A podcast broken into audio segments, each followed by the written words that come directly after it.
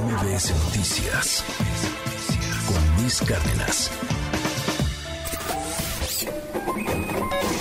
Economía y finanzas con Pedro Tello Villagrán.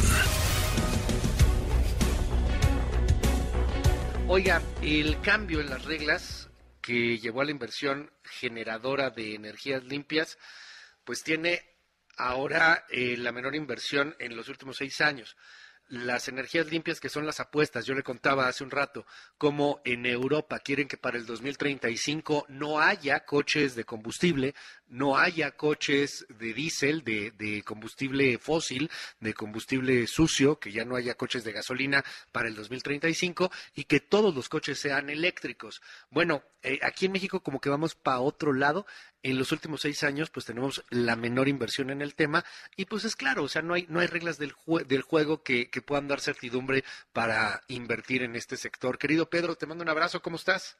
Luis, buenos días, qué gusto saludarte a ti y también a quienes nos escuchan. Pues sí, quienes aseguraban que los cambios a la regulación en materia del sector eléctrico que favorecían la distribución y el despacho de la electricidad generada por la Comisión Federal de Electricidad por encima de la electricidad que generaban o que generasen empresas privadas, particularmente a través de la eh, generación de electricidad vía eh, eólica y solar, se han equivocado.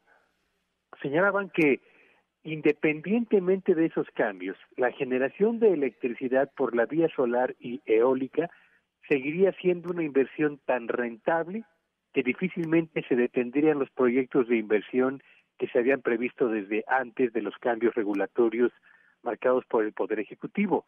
Y la verdad es que las cifras más recientes disponibles acerca de lo que está ocurriendo con la inversión en este tipo de proyectos de infraestructura para generar electricidad por la vía eh, de eólica y solar, han caído a su nivel más bajo en los últimos seis años.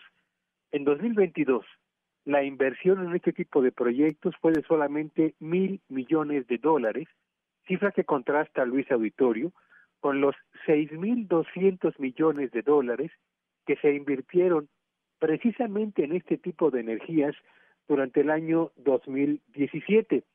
Estamos pues frente eh, eh, el, el nivel más bajo que se ha registrado en materia de inversión en uno de los eh, rubros que mayor interés tendrían que generar en un país como el nuestro, no solo por la dotación de recursos naturales que tenemos y la posibilidad de expandir y explotar racionalmente estos dos recursos, sino particularmente por el gran diferendo y la gran eh, controversia que ha generado, y como todos sabemos ya con los gobiernos de Estados Unidos y de Canadá, que está en vías de avanzar hacia el, siguiente nivel, que es la creación de un panel de controversias. Pero el hecho es, Luis Auditorio, que tal y como se anticipaba, esos cambios regulatorios que permitían un trato favorable a la CFE y trato discriminatorio a las empresas privadas, entre ellas de Estados Unidos y de Canadá, iba a provocar, como ya efectivamente ha ocurrido, pausa en proyectos de inversión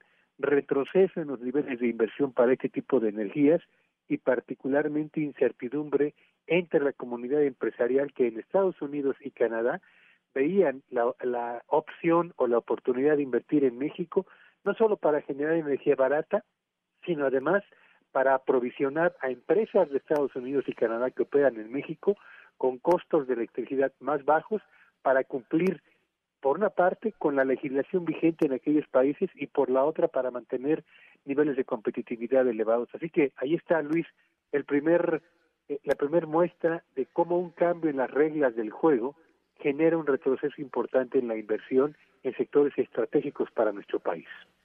Oye, cañón, cañón el retroceso, ¿no? Pedro, ¿nos repites otra vez ahí el dato, el número? O sea, porque sí estamos hablando de, de cantidades fuertes. Sí, por supuesto.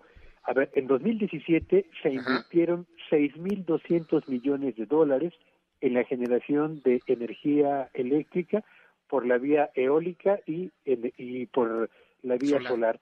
Y en el año 2022 esa cifra de inversión cayó a los mil millones de dólares, la más baja en los últimos seis años, Luis. Que debería de ser totalmente al revés, más allá de pandemia y de todo este rollo, tendría que ser totalmente al revés. O sea, a lo mejor tendríamos que estar hablando, si en 2017 hubo 6.200 millones, pues ¿qué te gusta? Que en 2022 hubiera, no sé, de menos 8.000 millones, 10.000 millones. O sea, tendría que ir hacia arriba, no el bajón de este tamaño. Me, me impactó el, el número, Pedro. Sí, por supuesto, y el número habla, Luis, particularmente de el cambio en la percepción de inversionistas del extranjero, pero también nacionales, frente a un, eh, una oportunidad de crecimiento y de generación de electricidad barata sin generar impactos ambientales que favoreciera no solamente la competitividad de nuestro país, sino particularmente el acceso a electricidad más barata para actividades productivas que favorecerían, uno, la competitividad de productos ensamblados en México la generación de un mayor volumen y valor de divisas justamente por la exportación y particularmente más y mejores empleos, no solo para los beneficiados directamente con el esfuerzo exportador, sino a través de la expansión de un sector la, de las energías renovables que eh, evidentemente a escala mundial tiene una de las mejores perspectivas de crecimiento, Luis. O sea, teniendo, eh, ya sé que mucha gente se va a enojar con esto, pero teniendo a los gringos aquí luego, luego, en el gobierno de Biden que históricamente le ha metido todo al tema de energías verdes. Eh, me imagino la cantidad de empresas que podría haber, pequeñas, medianas, grandes, quizá hay algunas de ellas, eh, generando paneles solares, hablando, este, no sé, de, otras posibilidades de, energías renovables. Eh, sería pues sería un, escenario bien distinto, ¿no? O sea, y, lo que tenemos todos los días es la preocupación de la, de la inflación, este, la felicitación por las remesas, no sé, creo que, creo que sería en México bastante diferente si le hubiéramos entrado a este tema por, por lo que mencionas, la cantidad de inversión que habría, Pedro.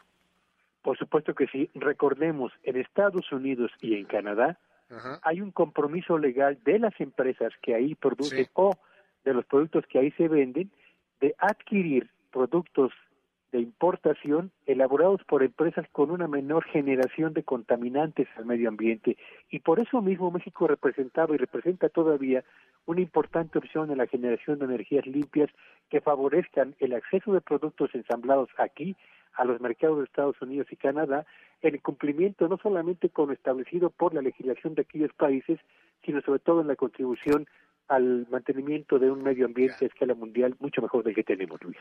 Te seguimos en tu red, querido Pedro. ¿Cuál es? Sí, Aventurer en arroba Petello Villagrán y que tengan un espléndido día. MBS Noticias con Luis Cárdenas.